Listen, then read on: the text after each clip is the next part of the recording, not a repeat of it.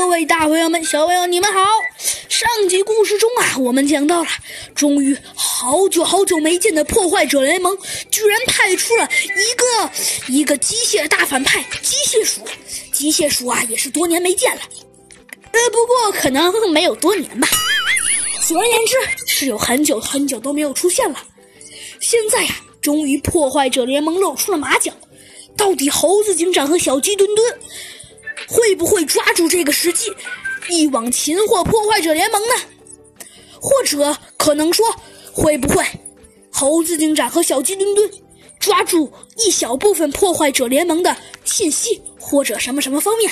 有可能弗兰熊和兔子警长也会参与到这激烈的战斗中啊！好了，废话不多说，我们开始我们今天的故事吧。上次破坏者联盟终于出现了，猴子警长反而显得非常放松，这可让小鸡墩墩啊非常吃惊。但是还来不及小鸡墩墩多想，一个一个案情啊又又出现了。像这次，也不是别人来报案，而是一个非常明显的大案。只见呢，今天小鸡墩墩呢和猴子警长正在吃早饭。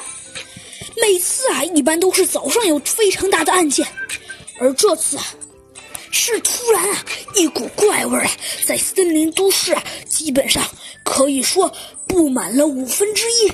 那个味儿啊，别提多奇怪了。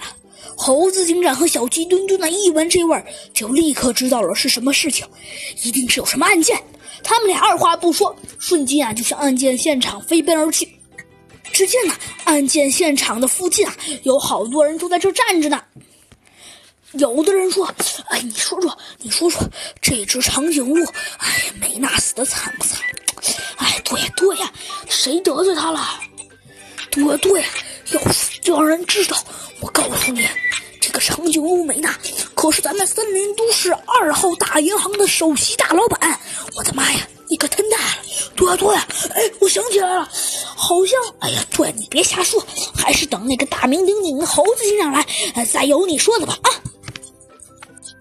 还真是巧了，猴子警长啊，就趁现在走上前去说道：“哈，哎呀，你们说到我，我还真来了，这是怎么回事？”